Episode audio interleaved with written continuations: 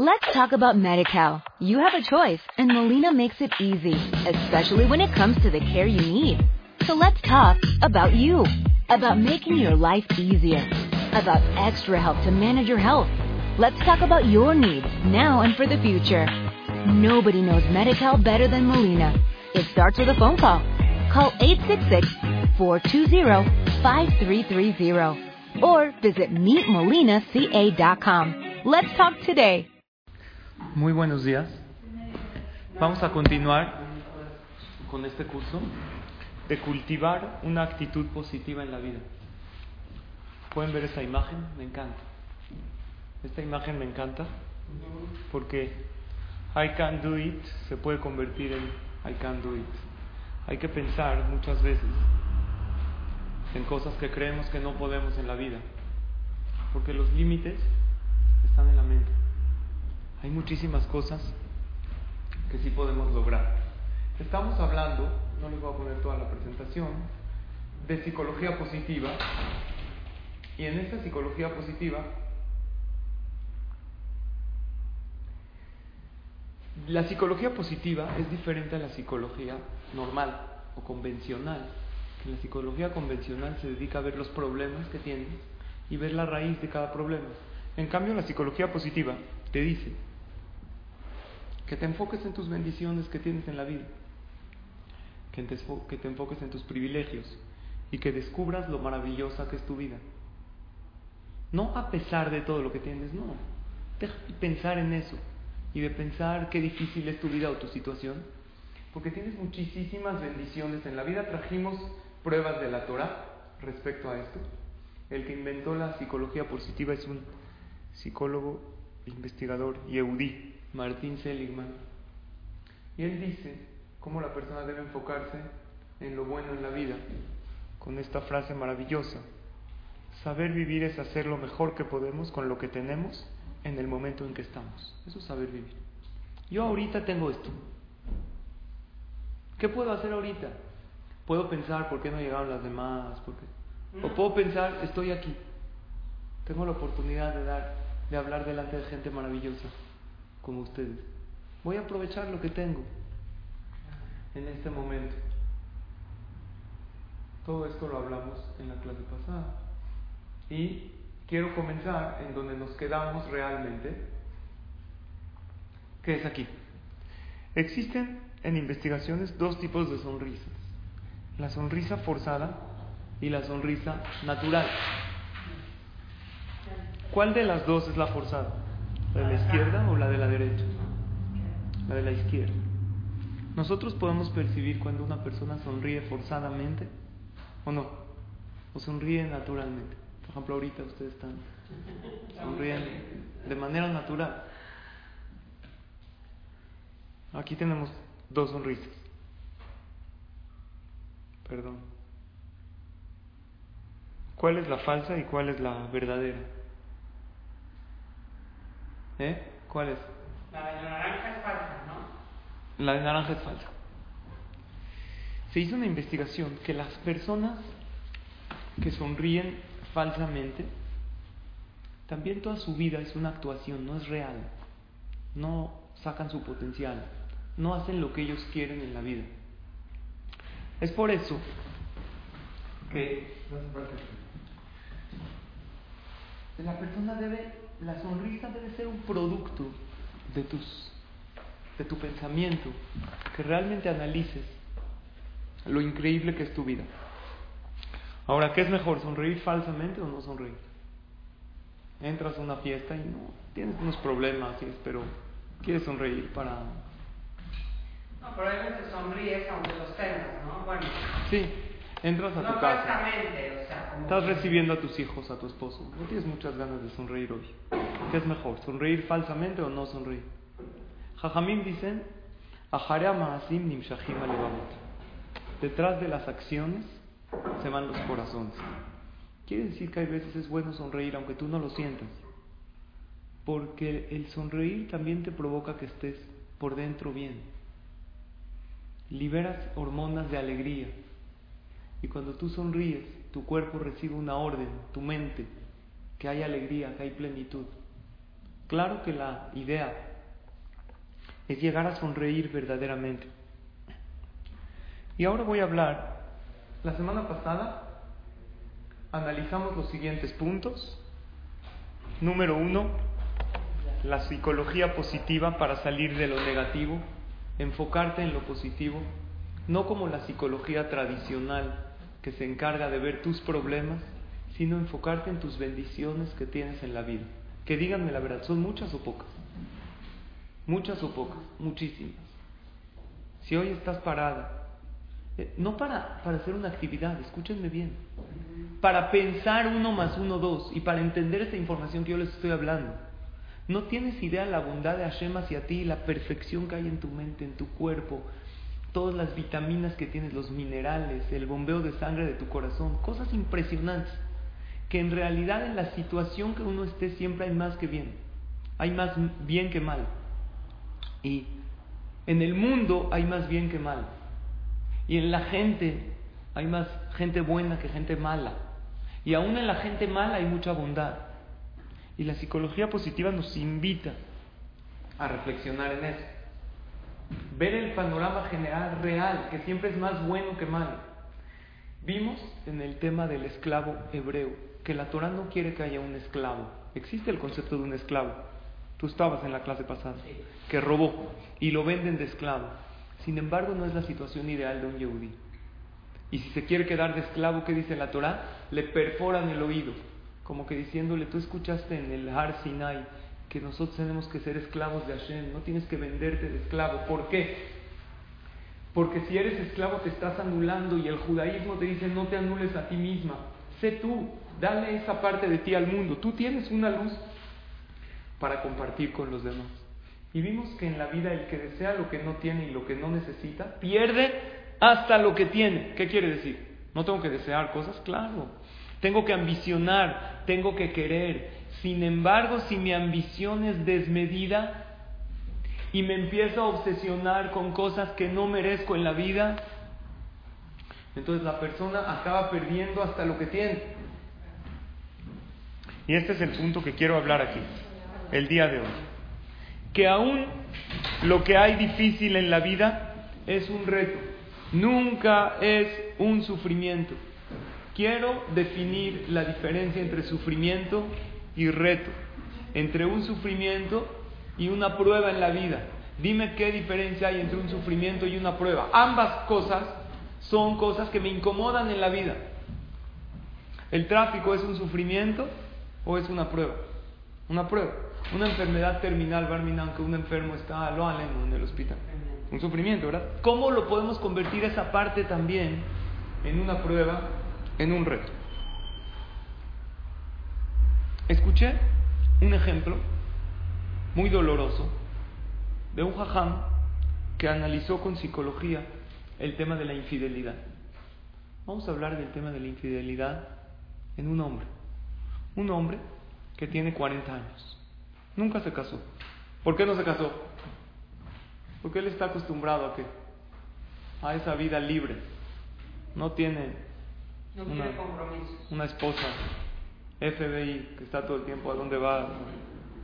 Las esposas, ¿por qué las esposas se llaman esposas? No sé, analícenlo ustedes. Pero no son para ser esposas, para esposar. Hay que dejarlo ser. Muchos hombres se quejan de eso.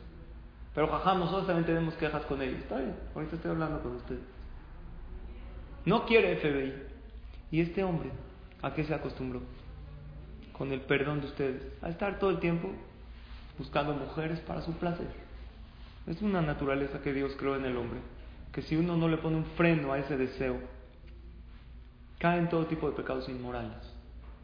Y se acostumbraba, va aquí, va allá, una novia, un amante, una experiencia. Le encanta el qué, el ligue. Está mal, según la Torah. Uno tiene que tener una mujer, fijarse en ella, construir con ella un hogar. Él tenía 40 años y fallece su papá. Fallece su papá. Y él se pone a analizar. Oye, no me he casado, no he formado una familia. Mi papá ya se fue. ¿Qué va a pasar cuando yo me vaya? Si no dejo hijos en este mundo, se cortó la cadena de mi vida. Decide casarse. Busca, busca. ¿Cuánto se tarda en casarse? Tres años en lo que consiguió. Él era, ya saben, todo un... Le gustaba que ah, tenía aquí, allá una amiga. Otra empezó a salir en serio. Nunca lo había visto así. Desde los 20. Lleva 20 años dedicándose a qué? Al felte. De repente empieza a formalizar una relación con una mujer. Baruch Hashem después de un tiempo se casa. Pero cuando se casa, ¿qué descubre? Que esto no es un juego. Cuando estoy casado tengo un compromiso con una mujer. Pero ¿qué hace con su instinto, su deseo que desarrolló durante más de 20 años? No lo deja tranquilo. Porque un hombre con una sola mujer que desarrolló un deseo desde los 18 años de estar desde Felte, no se conforma con una sola. Entonces, en su mente empieza a pensar, ya no la quiere, ¿por qué? Porque quiere algo afuera. Y empieza a pensar, va a ser para mí para siempre. Ya no hay otra. Y se empieza a torturar. Entonces, cuando es un reto, tu cerebro dice, vamos a pasarlo. Tu cerebro está programado para pasar pruebas, pero tu cerebro no está programado para pasar sufrimientos. Ante sufrimientos, ¿qué dice tu cerebro? Elimínalo. Para este hombre que se casó con una mujer, ¿qué es? Para él es un sufrimiento. Porque él ya no puede estar toda la vida con una. Una vez en la boda una mujer le dice a su esposo, querido Juan, ¿qué crees? Vamos a estar juntos toda la vida. Le dice él, tú siempre la misma pesimista, no puede ser que siempre es todo lo negativo en la vida. Para un hombre que está acostumbrado al felte, estar con una no es un placer. Entonces llega a su mente y le dice, esto es un sufrimiento. ¿Cuál es la diferencia entre sufrimiento o prueba?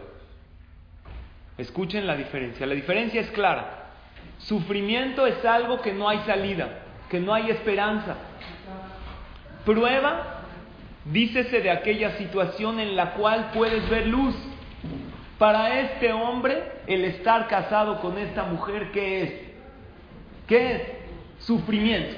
¿Por qué? Porque ya no puede tener otra en la vida. Y él no puede vivir así. Entonces, tu cerebro ante un sufrimiento, ¿qué te dice? Elimínalo. Hay dos maneras de eliminarlo. O quita el cargo de conciencia de la infidelidad, que hay hombres que logran todos tenemos por naturaleza un cargo, no hay que ser Yehudi, hay que ser hombre, persona normal, para pensar que una infidelidad, no hay que creer, es más, sin creer en Dios. ¿Es lógico que una infidelidad está mal o no? Claro. Entonces este hombre, para él, estar casado con una mujer y no tener otra, es un sufrimiento. Entonces su mente le dice, elimínalo. Tiene dos caminos.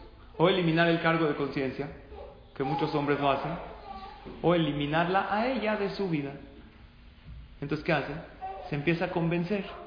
No es para mí esta mujer. Entonces, como él ya se convenció que no es para mí, él tiene una meta clara. ¿Cuál es? Esta mujer no es para mí. Entonces, ve cualquier cosita de ella y ¿qué hace? La ve con lupa, la agranda. Esta mujer es buena. Todas las mujeres, todos los hombres tenemos aciertos y tenemos errores. Está en nosotros que ver con lupa y que ver con microscopio. Como este hombre tiene un cargo de conciencia y para él estar casado, vean qué psicología de la infidelidad, es un sufrimiento. Entonces lo que logra él es eliminar ese cargo de conciencia o eliminarla a ella de su vida. El mismo Martín Seligman, que habla de la psicología positiva, él habló de un concepto muy interesante. Imagínense que ustedes agarran animales y los hacen sufrir. ¿Los animales tienen sentimientos o no tienen? ¿Qué dice la Torah respecto a los sentimientos de los animales? ¿Se puede hacer sufrir animales? Barminan, es azur de la Torah hacer sufrir animales. ¿Se puede ir a ver peleas de gallos? Les ponen uñas para que...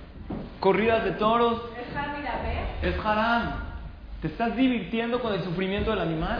¿Así un yehudí se divierte? No, pero si hay luego un concierto. Ve a ver el concierto. Ve a ver el concierto, pero ¿por qué tienes que divertirte tú a costas del sufrimiento del animal? Ve al concierto. Un Yehudí no debe de divertirse a costas del sufrimiento de un animal.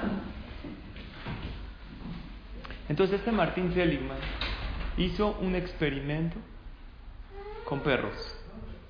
Agarró a los perros y les empezó a dar choques eléctricos. Es Yehudí, pero está mal hecho. Él lo hizo para comprobar algo. Antes de darle estos choques eléctricos a los perros, hacía sonar una campana. Entonces los perros se acostumbraron que cuando hay un choque, una campana, ¿qué viene? Los toques. Al principio los perros intentaban escaparse. ¿Qué creen ustedes? ¿Lo pueden lograr? Para nada. En contra del ser humano no hay manera. Como la parábola del elefante. Estaban cerrados. ¿Saben qué pasó? Estos perros se acostumbraron que cuando suena la campana viene el sufrimiento. Escuchen lo que les pasó a los perros. Después de que sonaba la campana, ¿saben qué hacían los perros? Se echaban al piso como... Al principio se ponían como locos, trataban de escaparse. Después, ¿saben qué hacían? Se echaban al piso como que, hazme lo que quieres. Ya no tengo escapatoria. Y muchas personas nos comportamos así. Cuando hay un sufrimiento, cuando hay un problema, cuando los doctores dijeron que ya todo está perdido, que ya le dijeron a esta mujer que Barmina no puede tener hijos, o le dicen que este problema ya no va a salir nunca, ¿saben qué hace uno? ¿Sabes qué, Dios? Hazme lo que quieras. Y vive así. En esa posición física, pero así mental. Sin ganas de pasar el problema y eso no se vale. Porque ya lo ve la persona como un sufrimiento. Y para eso tenemos que saber que uno tiene que controlar aquellos impulsos para no caer en un sufrimiento como este hombre, que para él estar casado era un sufrimiento. Todo el judaísmo, si yo lo quiero definir en una palabra, ¿saben cuál es la palabra? Autocontrol. Autocontrol es todo el judaísmo, tanto Benadam la Makom y Benadam la Javeró es autocontrol. Con Dios, no comer tareas es autocontrol, no hablar la sonara es autocontrol. Tratar bien a mi pareja, no gritarle a mis hijos, no faltarle el respeto a algún semejante que está haciendo su trabajo, pero simplemente yo no entiendo por qué no me deja estacionar ahí. ¿Eso qué es? Autocontrol. Y aquí viene la pregunta en la vida. ¿Acaso debemos tenerlo todo en la vida? ¿Estamos acostumbrados a qué? A tenerlo todo. Por eso yo digo, digamos sí al no. Di sí a los nos que te pone la vida. Un niño sano es un niño que emocionalmente es un niño que crece con límites, un niño que se le niegan cosas, un niño que su papá o su mamá le dan todo para que viva bien. ¿Cómo crece este niño?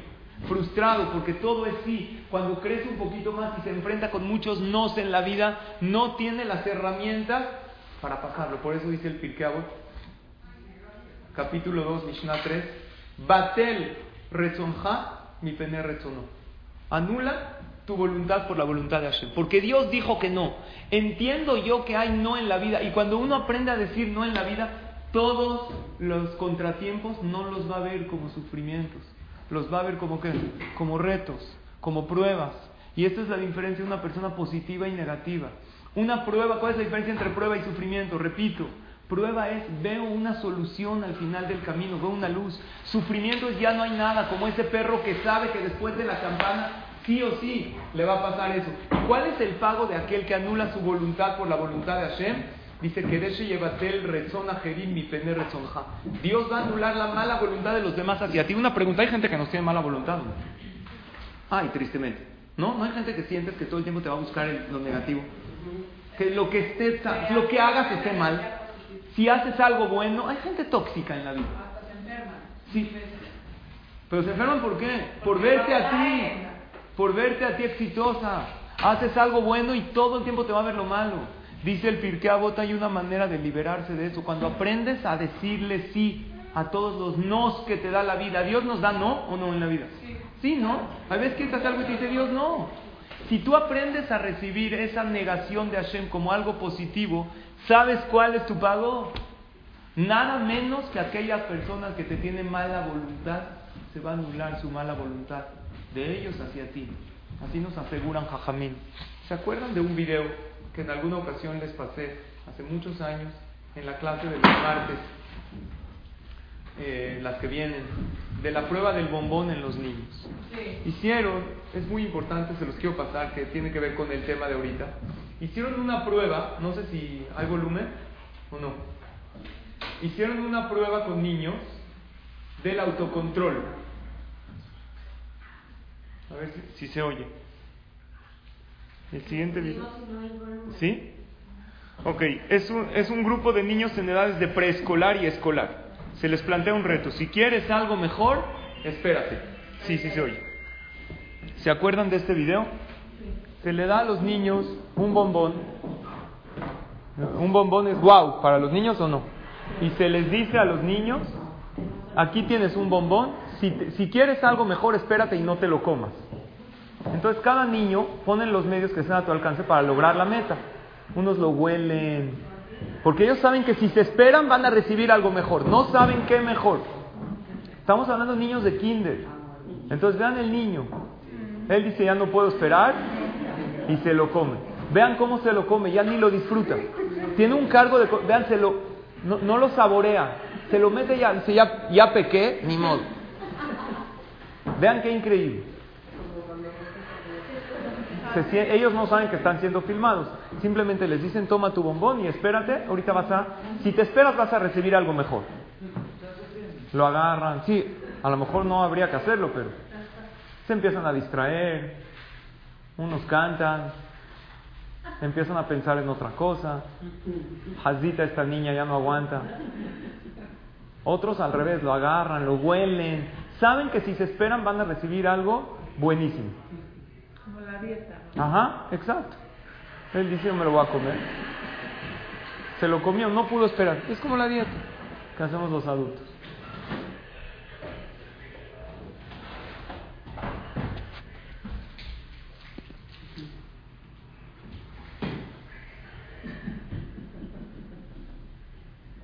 Esta niña ya no aguanta, lo empieza a probar. Los dejaron hambrientos y se les antoja mucho. Un bombón es guau. Le pisca un cachito.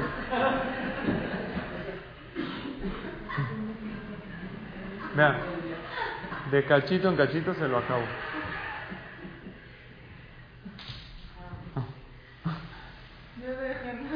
Muchísimos hacen eso. Haram, están sufriendo.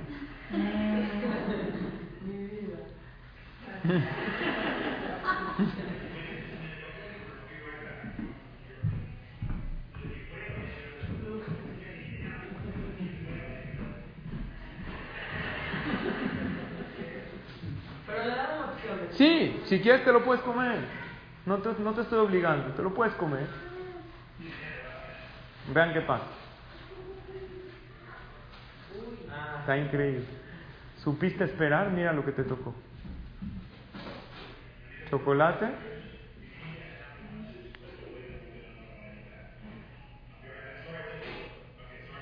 Me dijo, si esperas, te toca algo mejor todavía. Papás. Ahorita vamos a ver el resultado. Vean qué increíble.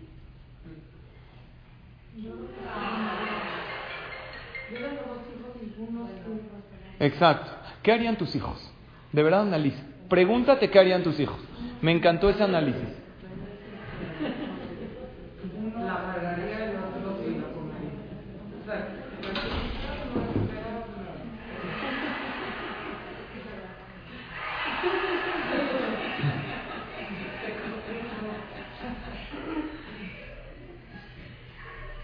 Está increíble.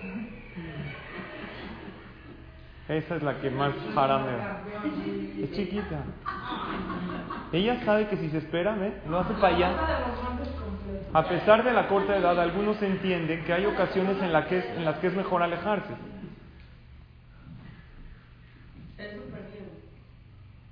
Haram.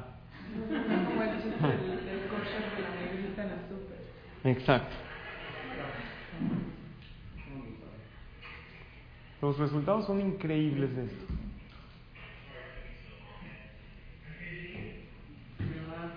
Miren lo que espero, bombón con chocolate. Es muy difícil. Otro.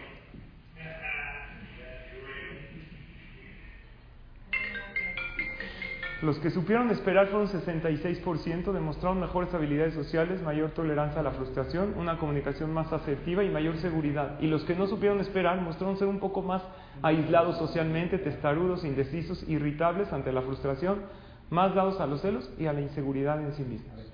La educación de la voluntad y del carácter forma niños y jóvenes más capaces de luchar por las metas que se fijan. Y el autocontrol nos ayuda a poner los medios para conseguir el éxito. Y nos lleva a un buen proyecto de vida. ¿Cómo se llama el video? Se llama La prueba del bombón. Y esto nos enseña lo que la Torah nos enseña. Díganme si niños que tienen valores de Torah no tienen más autocontrol en la vida. No estoy hablando del nivel de religión que puedas tener, no importa qué nivel. Si eres kosher, eso es un suficiente autocontrol para que tu hijo esté en un lugar y diga, más vamos a comer esto, no. Y el niño entiende que no todo es en la vida. Y si come papá también. Y si ya va a comer es un niño un poquito más grande y le dice, hay que esperar al kiddush. Esas cosas le hacen tener autocontrol. La pregunta es cómo podemos nosotros pedirle a nuestros niños que tengan autocontrol cuando nosotros no lo tenemos. Cuando la persona crea que no puede lograr cosas en la vida, tiene que saber que no todo es sí y todo lo que se te niega en la vida es para que te esfuerces. Hay un pasuk que dice en Iyov, capítulo 5, versículo 7, Adam le amal yulat. La persona nació para esforzarse. Esta vida, yo a veces le pido a Hashem, Dios, ¿puede ser un día de tranquilidad? Un día, un día que no haya ningún problema, que no haya ningún pendiente que hacer, que no haya nadie que me dijo feo, que mi esposa me recibe increíble, siempre me recibe increíble, pero cosas de que no pase algo que, que, que realmente tenga que, que estar luchando. ¿Y qué creen? Ese día no llega. Y entiendo que ese día no va a llegar. Porque en esta vida estamos para esforzarnos. Y eso no es pesimismo, es entender que esta vida es lucha. Pero una lucha que te da satisfacción. También depende de tu punto de vista como ver las cosas que te pasan. Claro. A lo mejor sí tienes todos los percances y todo, pero pues somos como, bueno... Pero Baruch Hashem, estás Sí, bien. lo ves como un día maravilloso. Exacto. Sí, ese día es maravilloso. Por eso Jajamín dicen así. La prueba no es aquello que te pasa en la vida. La prueba es cómo ves aquello que te pasa. ¿Es un regalo o un sufrimiento? Dos personas desayunan lo mismo en la mañana. Un pan con queso, un café. Hay gente que lo ve como una maldición, porque es nada más esto. Ya estoy harto de lo mismo. Hay gente que lo ve como una bendición. Es la misma situación. Dice Ram Nachman mi Breslev, los sufrimientos están en la mente. Los sufrimientos están acá. ¿Por qué? Porque uno cree que va a conseguir algo y ya llegó a su meta. Y no es así, porque cuando consiguió esa pareja que tanto anhelaban tener un hijo, piensan que cuando lo tengan su vida va a ser lo máximo. ¿Y sí va a ser o no? Por un tiempo sí, pero después va a venir algo más que ellos van a tener que conseguir.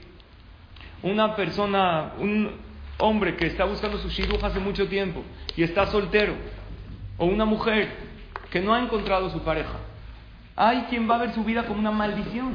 Otro día más, otra semana más, otra vez ya me rechazó otra. Y hay gente que va a agarrar su tiempo y va a decir, ahorita Dios quiere que todavía no me case, porque estoy haciendo mi esfuerzo, no es que no. Voy a aprovechar mi tiempo para algo bueno. Una pareja que no tiene hijos está aquí ver si es un sufrimiento o si Dios les regaló ahorita un tiempo para estar solos, para estar juntos, para crecer como pareja hasta que los hijos lleguen. Y así en cualquier problema en la vida.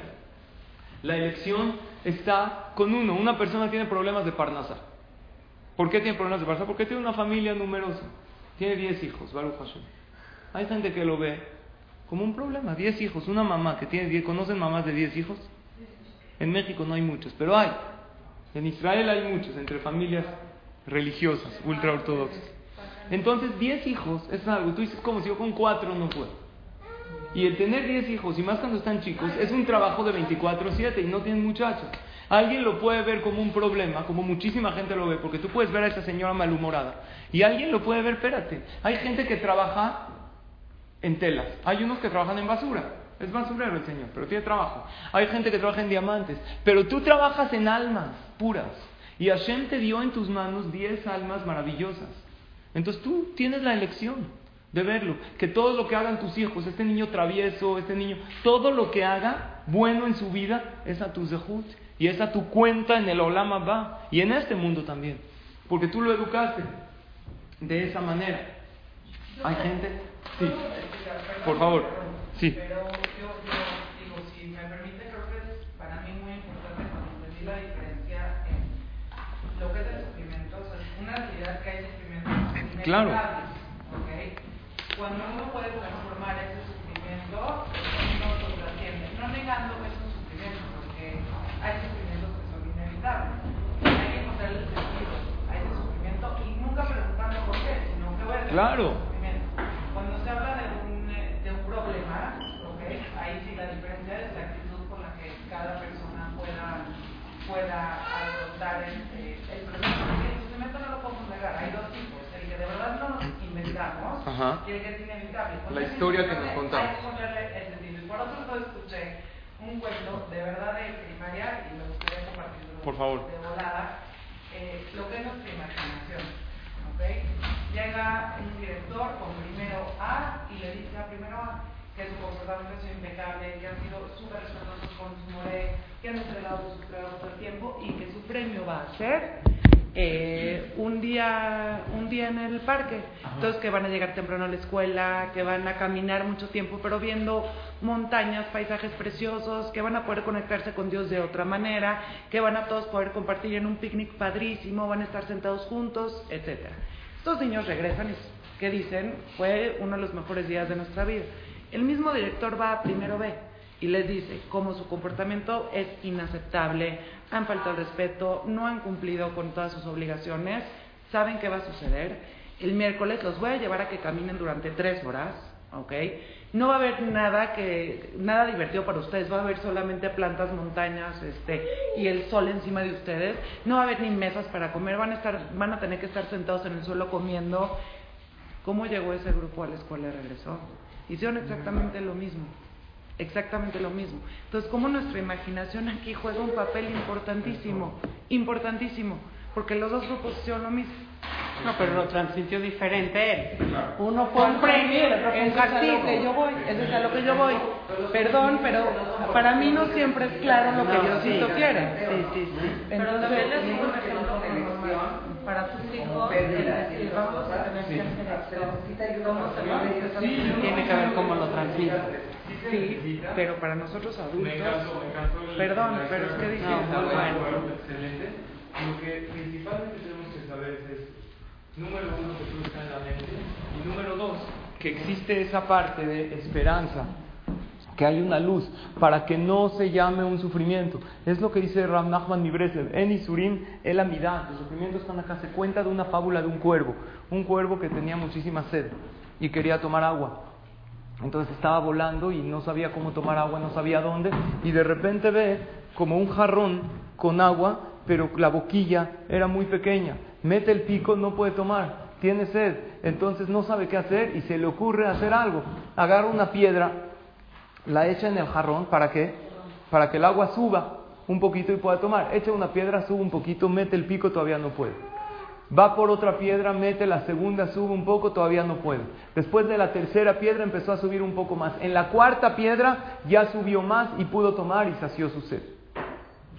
Esta es una fábula para que entendamos que hay soluciones a las cosas. Y lo que hay que saber es emuná. ¿Cómo solimos eh, eh, traducir la palabra emuná? Solemos traducir la fe. Fe no nada más en Hashem, es en ti. En ti, tú tienes que creer en ti mismo. Todas las personas que descubrieron algo, la cura para el cáncer, o el que hizo una un buen invento en la vida para la humanidad, es porque creyó que se podía. Y cuando alguien no soluciona su problema, te va a decir, ¿sabes por qué no lo logré? Te va a decir 20 mil pretextos. Pero al final, la, al final del camino, ¿sabes cuál es? No creí que podía hacerlo. Y cuando uno no cree que, antes de Emuná en Hashem, Emuná en ti. Si Dios me mandó este problema, está en mis manos solucionarlo y está en mis manos vivir una- vida plena. Y yo les pregunto, ¿cómo está en mis manos vivir una vida plena? Si Barminan hay un sufrimiento que no se puede quitar, ¿ya? que naturalmente no. Número uno, podría pasar un milagro, que Hashem todo lo puede y han pasado. Pero aunque no lo pase, aunque una persona tenga Barminan sus días contados, esos días los puede vivir bien. Hay gente que cuando los, los desahuciaron, les dieron un tiempo eh, de vida, aprovecharon esa vida para enseñar, hubo profesores que dieron conferencias, hubo cantantes que cantaron y, a- y- alegraron a la gente, pero decidieron vivir Esa vida que tiene al máximo. Finalmente todos nosotros tenemos una vida limitada. ¿Qué diferencia hay si Bedrat Hashem en 70 años o dentro de poco? Sí, exacto. En algún momento nos vamos a ir de acá. Entonces no por eso vamos a dejar de, pensar que de, vivir de una manera exitosa. Un, un eh, grillo o un saltamontes puede saltar casi 5 metros. Hicieron un experimento con saltamontes que les ponían un vidrio, un vidrio a los 2 metros. Entonces la primera vez saltó y ¿qué pasó? Chocó. La segunda vez chocó. La tercera vez y así varias veces, varios saltamontes. Lo increíble fue que después de unos días les quitaron el vidrio y ya, ya no brincaban más de ahí. Entonces el experimento pasa también con nosotros, porque nosotros nos anclamos y pensamos hasta aquí puedo. Y de repente llega un problema que pensamos que no podemos, o vamos a la escuela eh, y, nos dicen que nuestro hijo está muy mal y que necesita esto. Y, o sea, Cola acabó de la escuela, pero la escuela no, como tiene tantos cientos de niños, no estoy diciendo que siempre hay que, hay que negarse. Hay veces el niño sí necesita una ayuda profesional. Pero si tú llegas a tu casa pensando por qué Dios me mandó a mí este niño y todos los niños son increíbles y a la única que le hablan es a mí y por qué me tuvo que tocar a mí estos hijos cuando todos los niños son normales, entonces tú te estás poniendo ese vidrio para no sacarlos adelante. Pero cuando tú piensas, esto es lo que me tocó, y este niño es maravilloso, y también le puedes decir a la escuela, sí, yo lo voy a llevar, pero ustedes, ¿qué van a hacer para que el niño esté más integrado? Es muy fácil para ellos decirles, no, mandar una terapia, esto, es lo más fácil, es la salida, se tienen tantos, ellos quieren el control, no siempre quieren el bien del niño, no estoy criticando, no estoy hablando de una escuela en especial, pero para la maestra es fácil decir, sabes que ya le llamé la atención varias veces, le habla al director, el director tiene mil mamás que tienen que venir a hablar con él, y se sientan, no estoy diciendo que todos, pero muchos actúan así, sí o no, y si tú te sientas y dices, yo voy a hacer mi parte en mi casa. Porque un niño que tiene amor, tiene cariño, esto me lo han dicho educadores profesionales. El 90% de las terapias en niños de actitud o de se soluciona dándoles amor y cariño. Ahora ustedes como escuela qué van a hacer y así mentalizarte a la solución y no al Exacto, sí. Cada quien dice, nadie ve realmente lo que pasa.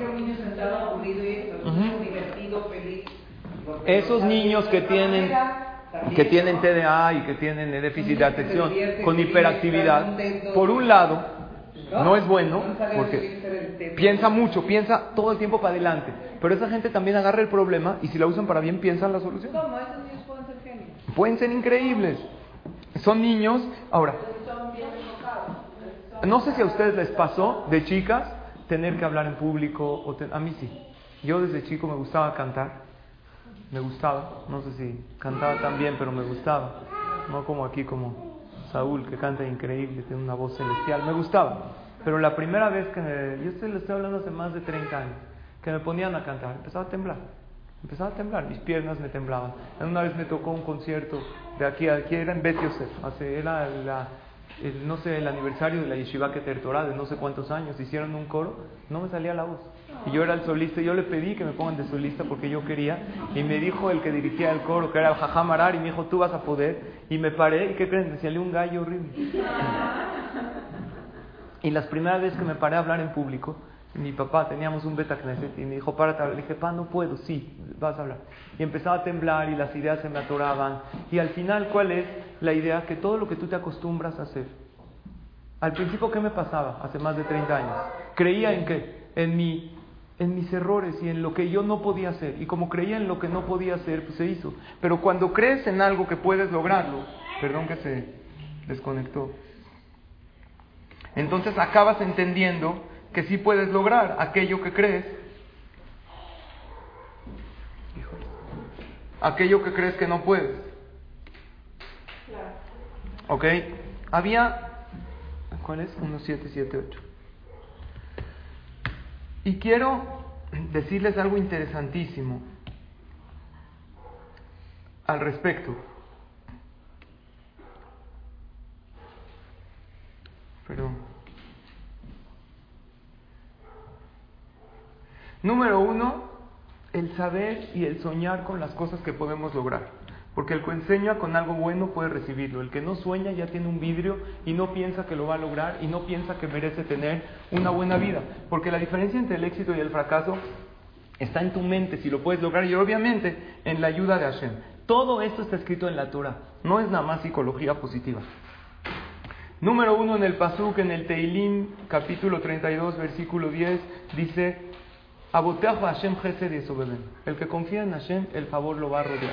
Número uno, saber y confiar que hay un creador que te puso esa prueba para tu bien y ese favor te va a llegar si tú confías. Tú tienes que creer, tú le das esa fuerza a Kadosh Baruj Hay un pasuk en Teilim, capítulo 37, versículo 5. Gola Hashem darkeja. Inclina hacia Hashem tu camino, confía en Él y Él lo va a hacer. Todos tenemos que, recorrer un camino muy largo en la vida. El camino es muy largo porque tienes muchas cosas que tienes que hacer, que tienes que lograr. ¿Qué camino tiene uno que recorrer desde que es chiquito? Casarse. Y después con quién se va a casar. Y después manejar el matrimonio es algo fácil, no. Y después tiene hijos, ¿cómo les va a poner? Y después dónde va a vivir. Es un camino, Baruch Hashem, muy, muy largo. Y el tener hijos no es todo, porque también hay que educarlos y sacarlos adelante. Y el tener los hijos tampoco es todo después de que los sacaste adelante, porque los tienes que casar. Y si piensan que con casarlos ya, yo les digo por experiencia, que una persona después de casarlos también está que estás al pendiente de ese hijo, de esa hija. El camino, ahora espérate, ya los casé ya, para nada. Luego al revés, ahí empiezan los problemas. Pues sí, no la quiero desanimar, pero llega una edad de los nietos, de este, que quieres que todos estén. Ahora, cuando ya Baruch Hashem, hasta los nietos están casados, ¿qué, qué, edad crees que llega? Cuando el cuerpo ya se empieza a deteriorar, que todos tengamos salud y alegría en la vida y que ojalá y sean nada más de esos pequeñitos dolores de cabeza y cosas. Pero ¿qué crees? Hashem hizo un sistema que el cuerpo se deteriore para que estemos todo el tiempo apegados a Él, para que no llegue un momento en la vida que te puedas desconectar de Hashem y decir, ya, exacto, el retiro espiritual no existe. Puede existir el retiro en el, en el trabajo, el retiro. Por eso Ram mi Breslev, dice, en el momento que piensas bien, te va a ir bien. Porque el pensamiento es lo más fuerte que tenemos. Eso es lo que quiero que Bedrat Hashem interioricemos. Aquí hay un pasuk de yo. Este pasuk, señora, es la maravilla de la vida. Vasher Yagorti Yaboli. Y Job, capítulo 3, versículo 25. ¿Escucharon de Job? Job, ¿quién fue Job? ¿Qué tenía yo en la vida? ¿Quién me puede decir? ¿Tzadik o Rasha? ¿No? ¿Nunca me oyeron de yo? Muy tzadik. Yo, tú sabes, pues no digas. ¿Ok? No le soples a todos. Este y yo tenía 10 hijos y tenía muchísima riqueza y tenía una mujer maravillosa y tenía un corazón increíble. No hubo una viuda y un huérfano en su ciudad que no ayudaba. Cuando Barminan fallecía, un hombre, él iba con la viuda en el Shiva, cuando estaba ella sentada, y le decía, lo que necesites, aquí yo me encargo de ti, de todo, y mensualmente era archimillonario. Y si fallecieron los padres, le mantenía a los yetomim, a los huérfanos, y los casaba. ¿Era tzadik o no era tzadik? Super tzadik. La Torah nos cuenta en el libro de Yo que un día llegó el Satán, el acusador celestial, y Hashem le dijo a todos sus ángeles, ¿han visto el hombre tzadik ahí en el mundo de Yo? Le dijo el Satán, no Dios, tzadik teniéndolo todo, así cualquiera.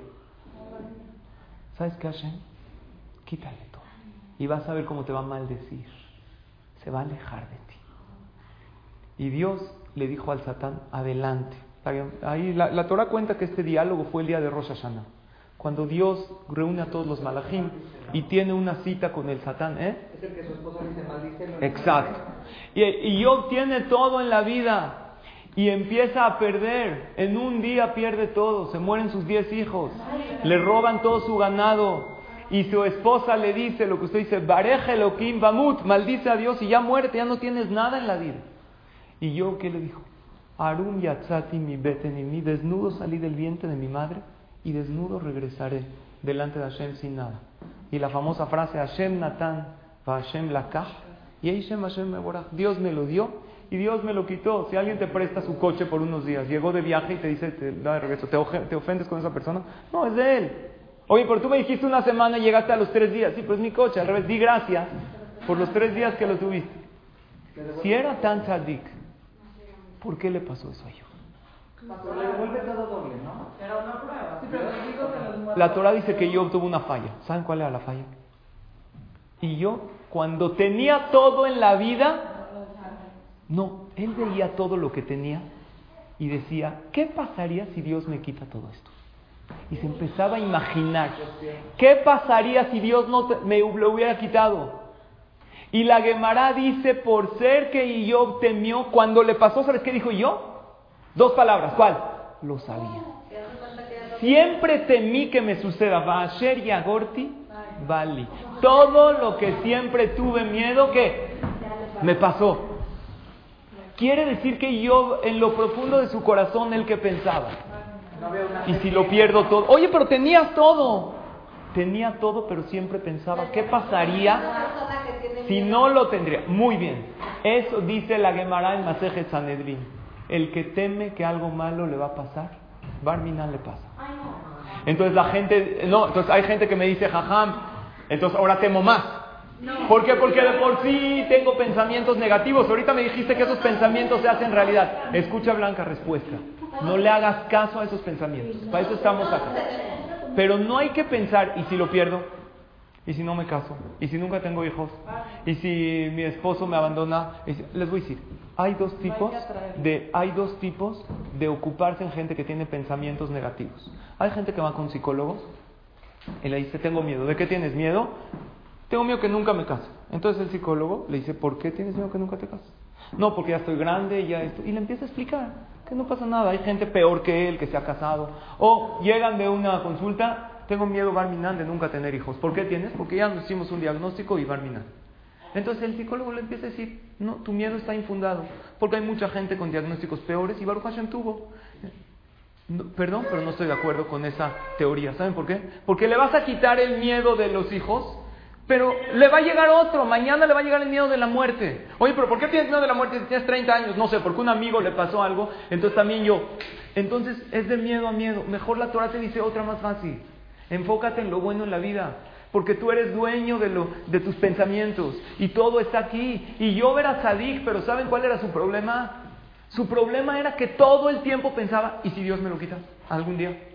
Y así, se paraba, veía todos sus campos, veía sus sirvientes. La, la Torah dice, no había en el mundo hijas más guapas que las de ellos más buenas, tenía una familia maravillosa, diez hijos, educados. Tan bien vivía que, ¿sabes qué decía yo? Es demasiado bueno para ser verdad. Me late que algún día se va a acabar. Y cuando se acabó, ¿saben qué dijo? Sabía que me iba a pasar. Y la Gemara dice era por eso, porque él invitó a esa situación en su vida. Pero cuando ven que tenías todo Exacto. No hay entonces, entonces, ¿qué tengo que hacer? Tengo cosas maravillosas en mi vida. ¿Qué tengo que hacer? Contéstenme. No pensar, y si. No. Hashem me lo dio para que lo disfrute y aquí estoy y lo voy a disfrutar. Y los pensamientos negativos, please, no les hagan caso. No les hagan caso. Piensa en lo bueno. No pienses, no voy a pensar. Escucha, Blanca, si no vas a pensar, no pienses, no voy a pensar en lo negativo. Porque en el momento que dices no voy a pensar, ya te obsesionaste, ya pensaste. Pero también creo que sucede a veces cuando somos personas. Dios no nos pide. Sí, es normal. Ah, ahí va. Ahorita voy a ver, voy a hablar en, esta diferencia. Dice la Gemara en Masejet Betza. Con esto estoy casi acabando. Para ver cómo la Torah quiere que nos eduquemos a la parte positiva en la vida. La Gemara en Masejet Betza, en la página 15, columna B, dice lo siguiente. ¿Qué dice aquí? Cuál es este mes? El mes de Rosh Hashanah y de Yom Kippur. En Tishre todo se sella y se escribe. En Rosh Hashanah Dios te escribe cuánto vas a tener, te lo sella en Kippur. ¿Está claro?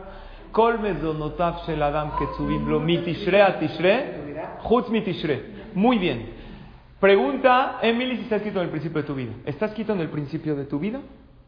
Se hace un ajuste o sea, tú en Rosana no llegas en blanco. A ver, lo que se le decretó cuando nació, lo podemos ajustar para bien o para mal. Y todos los días con mi tefila se puede hacer un reajuste. Nada más que es más difícil hoy que en el UL. Y es más difícil en el UL que en Rosh que es más fácil. Y en días de más Rajamim está todo abierto y la... aquí hay que sacar el libro, no, no hay libros, pero sacar, abrir, borrar, escribir. Entonces dice la cámara, todo está dictaminado de Tishre a Tishre menos Tishre. ¿Qué significa Tishre? Dicen Jajamim que hay cuatro cosas que estas no están dictaminadas en tu parnasa. Que si tú las gastas, no se te descuenta de lo que Dios te dictaminó. ¿Ta? ¿Cuál es? Torah. todo lo que tú gastas para Torah, para estudiar tu Torah o para enseñarle Torah a tus hijos, le pagas un moré, esto no te cuenta dentro de tu gasto. ¿Sí o no? ¿Están conmigo? Se te dictaminó en el Shamaim que vas a ganar Bedrat Hashem 20 millones al año. Digan amén. O no más, ¿por qué 20? ¿Por qué me pones vidrio, jaján? Yo quiero hasta arriba. ¿eh? Exacto, no dije de cuánto. Shin, ¿qué Shin? Shabbat. Todo lo que gastes, vas a comprar cosas para Shabbat, no se ahorra. Lo que te lijó Shabbat Kodesh, vas a la tienda de barro, está muy caro. Lo que te gusta. Lo que Muy bien, Resh, Rosh Hodesh. Esto mucha gente no sabe. ¿Sabían que en Rosh Hodesh es mitzvah comprar algo rico para los hijos, una bonita ropa? Porque es Rosh Hodesh. Nosotros como que no le hacemos mucho caso al calendario hebreo pero tiene muchísima fuerza en la vida de la persona. Si sabes tu cumpleaños en hebreo, ¿alguien sabe su cumpleaños en hebreo? Es importante saberlo. Ese día es un día de verajá para ti. La carnicería y Gemara habla de eso, dice que si tu intención fue para Shabbat, adelante. Pero déjenme avanzar porque tenemos poquito tiempo. Luego Yud, ¿qué es Yud? Yom Tov. Todos los, cualquier día festivo, no te cuenta. Hashem le dice al pueblo de Israel, en los gastos de Shabbat, lo que gasten es un préstamo para mí. Confíen en mí y yo les pagaré. Así dice la Gemara. Levu alay veani porea. Eso quiere decir que si una persona no tiene para comprar gastos de Shabbat, si no tiene para el miércoles, Dios no te asegura que te lo paga. Pero si no tiene para Shabbat y pide prestado y tiene fe en Hashem que Dios se lo va a reponer, que pida un préstamo, y que qué diga que Dios te lo pague. ¿Cómo? Hashem me va a dar para darte a ti. Así dice la Gemara.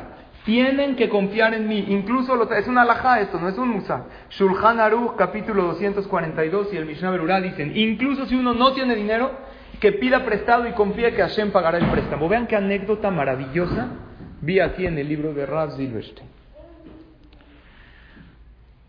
Había un, joven, un muchacho, que Baruch Hashem se comprometió con una niña, estaba muy contento y estaba estudiando dentro de la yeshiva alajot Shabbat. De las primeras alajot de Shabbat es esta. ¿Cuál es? Que una persona puede pedir prestado para Shabbat, para gastos de Shabbat. Un día, un viernes, llegó un chavo de la yeshiva y le dijo a este muchacho que estaba comprometido, ¿qué te parece si, si viajamos en Shabbat? ¿Te quiero decir algo? ¿Te puedes acercar Si viajamos en Shabbat a Mirón, ¿saben dónde es Mirón o no? En Israel, donde está la tumba de Rabbi Shimon Bar Yochai. Voy a acabar, voy a cuánto ya no. Y ya cierro la plaza. ¿Ok? Ah, sí. Sí, ya. Ok. ¿Ok? le dijo este, el novio, el hatán, le dijo, mira, me encantaría, pero no tengo dinero. Hay que pagar el camión de ida, de regreso, el hotel donde nos vamos a quedar, las comidas. Le dijo, mira, no te preocupes, yo, Baruch Hashem, tengo, yo te presto. Y todo, yo voy a apuntar todo lo que yo te presté y Bezrat Hashem me lo regresas. Él se acordó que todo lo que uno gasta para Shabbat, Dios se lo regresa. Entonces, este, ¿a dónde iba a ir? A Mirón para rezar en las tumbas de los tzadikim. Iba a escuchar. Era un Shabbat espiritual, como un Shabbatón ahí en Israel. Entonces, ¿qué dijo? Juega. Vamos. Entonces, el, este, muchacho, el novio, el que estaba comprometido, fue con todos sus amigos y su amigo le pagaba. Le dijo, ve apuntando todo. Le dijo, no te preocupes. Apuntó todo el, el camión de ida, de regreso, la comida. Le dijo al final de Shabbat, dijo, ¿hiciste la cuenta? Sí. ¿Cuánto te debo? Escuchen la cantidad. ¿eh? 388 shekel con 60 centavos. ¿Les dice algo esta cantidad? No. Hizo la cuenta exacta. Ni un centavo le perdonó. Todos pusimos una caja de comida. Entonces llegó este, el Bajur, el novio, le dijo a Dios, Dios, tú prometiste que el que pide prestado para Shabbat, ¿quién paga? Tú. Entonces Dios le debes a él. A ver cómo le haces. Llega este novio, el Hatán, a su casa y le manda a su suegro una cartera muy bonita, de regalo, envuelta como esta, Ferragamo, así preciosa. Y de repente vio que la cartera no estaba vacía. Abre la cartera y la cartera tenía billetes y también tenía monedas. Hay unos compartimientos aquí para poner, sin tarjetas de crédito. ¿Cuánto había? 388 shekel con 60 centavos. Se le hizo muy raro. Primero que todo que alguien le ha regalado a su yerno una cartera o no. ¿Sí o no? A mí mis suegros no me regalan, pero me regalaron otras cosas maravillosas. Pero si regalas una cartera, ¿regalas con dinero adentro? Sí. No. Sí. ¿Sí? ¿De verdad no sabía? Bueno, entonces mira, le habla el hatán, el novio, a su suegro, a su suéter y le dice, gracias por el bonito regalo. Nada más creo que se les olvidó dinero. Le dijo, no, para nada te quisimos dejar un poquito de dinero para que Bedrat Hashem tengas. Le dijo, pero gracias. Generalmente, ¿cuánto se deja si lo vas a dejar en la cartera? Una cantidad cerrada, dale 100 shekel. Dijo, ¿por qué me dejó 388 con 60 centavos? Entonces le contestó el suegro, no, yo no sé cuánto te dejé. Yo te quise dejar monedas y, billetes de todas las denominaciones que hay para que Bedrat Hashem tengas de todo. Entonces hagan la cuenta. En Israel, ¿cuál es el billete más grande? 200 shekel. Entonces le dejó un billete de 200. Hagan la cuenta. Más otro de 100. Más otro de 50. Más otro de 20 shekel. ¿Cuánto vamos? 370. ¿Una moneda de 5? Una moneda de 10. ¿Cuánto vamos? Otra de a 5, otra de 2 shekel, otra de 1 shekel, ¿cuánto vamos? 388. Una moneda de medio shekel, porque hay, y una moneda de 10 centavos. Exactamente, no hay. No sabía, pero aquí, aquí está la 388 con 60. ¿Está increíble o no? Recibió, vean lo que dice la Gemara. La Gemara dice Lebu alay veani porea. Confíen en mí. Aquí está la. No, pero está espectacular. ¿Saben por qué? Porque no todo el que gasta para Shabbat se le regresa. Tiene que confiar plenamente en Hashem. Ahora escuchen, antes necesito cerrar la anécdota. Aquí surgió una pregunta en la alhaja. Número uno, ¿qué significa gastos de Shabbat? Gastos de comida. Pero ¿acaso los gastos del camión, ida, vuelta, esos también los cubre Dios? Entonces, ¿qué dice? La alajá dice todo lo que tú necesitas de gastos de Shabbat y yo te lo cubro. Entonces, número uno, exacto, número uno, muy bien blanca, de aquí vemos que sí, que todo lo que... No, lo compras antes de Shabbat, pensando que es para Shabbat. Ahora hay otra pregunta. El Señor debía 388 con 60 centavos, pero hay una alhaja Está documentado. Hay una alhaja que todo lo, el dinero que tú recibes le tienes que sacar más. Entonces ya no va a pagar. Muy bien. Si alguien llega y te regala dinero de tu cumpleaños, le tienes que sacar más, ¿sí o no? Alajá es que sí. Entonces aquí el hatán, el novio, le tiene, pero el no, el, aquí el suegro no le dijo gástalo para esto. Él le dio la cartera con los billetes y monedas de todas las denominaciones y salió exacto lo que él debía. Entonces, si saca Maaser, la cartera con el dinero, ya no le alcanza. Lo que vale la cartera como... No, pero lo que vale, si a mí me regalan una cartera, yo no tengo que... Nada más se saca Maaser de, exacto, de cosas de dinero. Y eso trae veraja. No, si a mí me regalan un coche, no, no. Nada más se saca maaser de dinero en efectivo. Porque si no, imagínense una pareja que Baruch Hashem les regalan una casa cuando se casan. El maaser de la casa puede ascender a 50 mil dólares. Y están empezando. No se saca. Ahorita mi hija que se casó me dice, oye, pa, tengo que sacar maaser de todos los regalos. Dije, sí, ay, pa. Dije, al revés, eso te da verajá. Jaja, dicen que la verajá del dinero es lo que le saca. Si quieres que tenga verajá, sácale maaser. Exacto. Entonces, entonces, ¿qué hacemos con este hatán? Entonces dice aquí la alhaja que por ser que él no tenía, él puede agarrar ese dinero. Si él lo adquiere al pasar a mi propiedad, al pagarle a él, le tengo que sacar más. Pero si él antes de adquirirlo piensa que este dinero es, no es mío, directo de como me lo dio, para. Entonces, en ese caso, si es mensajero, no tiene que sacarle más. Lo que a mí me impresiona mucho de esta anécdota es eso. Es eso que la confianza va a cambiar todo.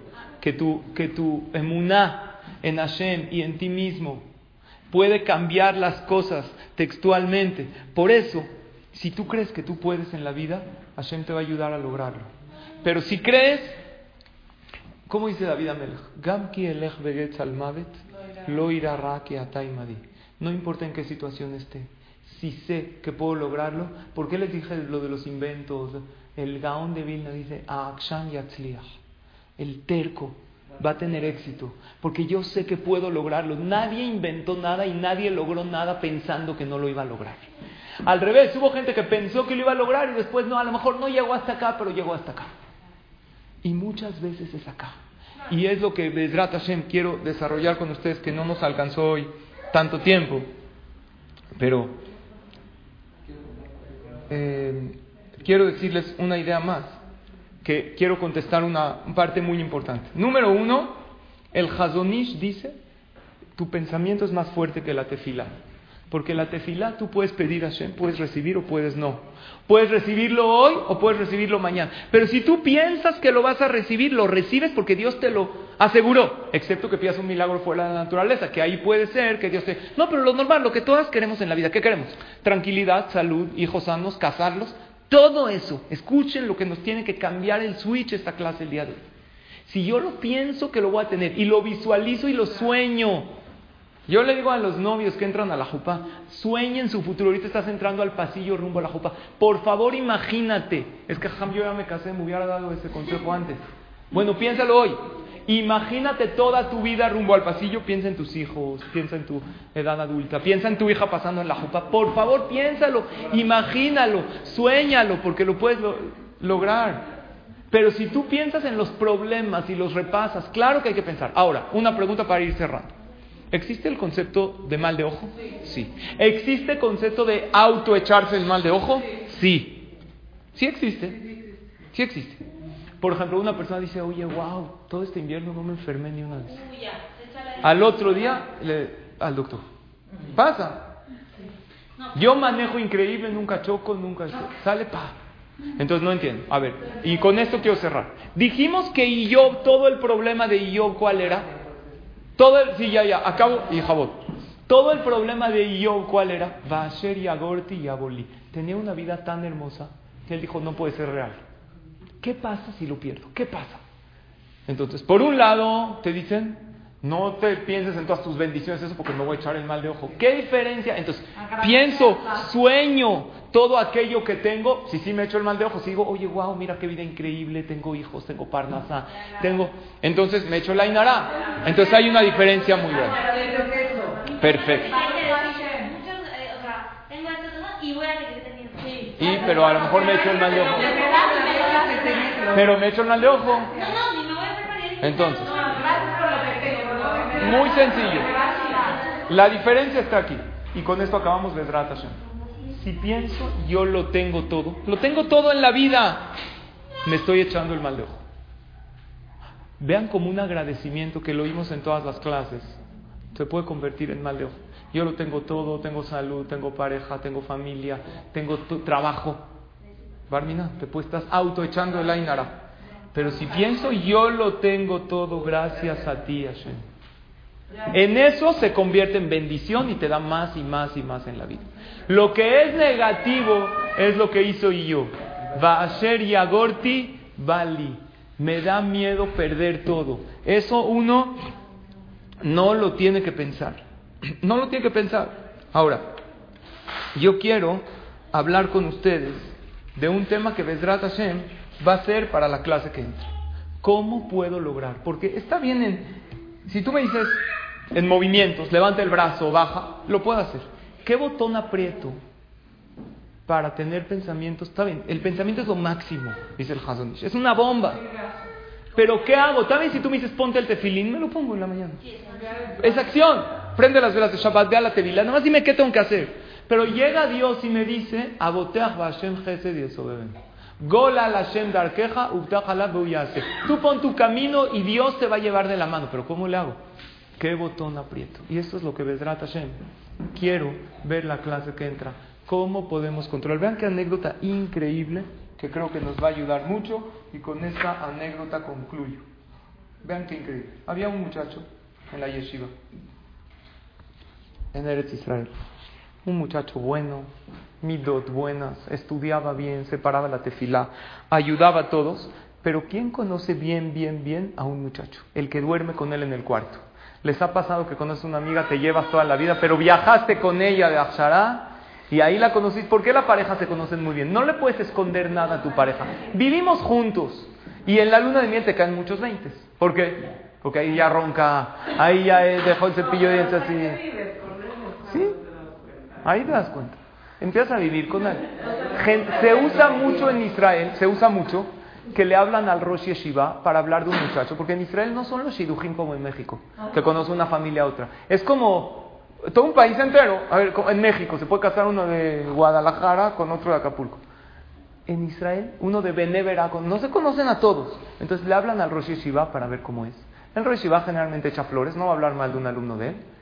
Pero ¿a quién le hablan mucho? A los compañeros de cuarto. ¿Por qué lo conocen? Había un muchacho muy bueno, pero tenía un problema. Un problema. Pero no es un, ustedes díganme si es leve o es grave. Tomaba pastillas, tomaba pastillas en la noche, antes de dormir y en la mañana. No sabe. Su amigo ve, lleva, se para en la mañana, se echa su pastilla. Pastillas de todo tipo. Tenía ahí su pastillero parece señor de 80 años. De todas. No sé si es antidepresivo, si es esto. Cuando no estaba su pastilla, entonces, si tú ves que toma pastillas, entonces te hablan para preguntar un shidú. ¿Tú qué dices? ¿Es bueno el muchacho? Ahora, ¿es la shonara? Para nada. El Jafet Haim dice, eso no se llama la shonara. ¿Por qué no se llama? Porque es para Porque es para un shidú. Es constructivo. Entonces, todos los shidujim, cuando le hablaban a él, no se hacían. ¿Por qué? Porque él decía, la verdad es muy bueno, más toma pastillas, checa. No sé todo tipo de pastillas medicinales, no sabe si es depresión, si tiene esto, si tiene una deficiencia.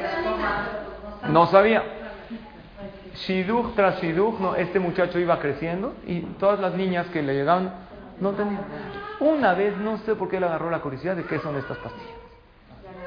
Este muchacho venía de una casa de americanos que viven en Estados Unidos, que, vivan, que viven en Israel, en Estados Unidos, se toma vitamina para todo vitamina para esto, para esto. Pero él no se le ocurrió, él era un muchacho israelí que no toma nada. Y una vez se, le ocurrió investigar y analizar y vio que eran puras vitaminas, puras vitaminas, no tenía nada, Jaldita el muchacho. El señor ya tenía, el otro ya se había casado.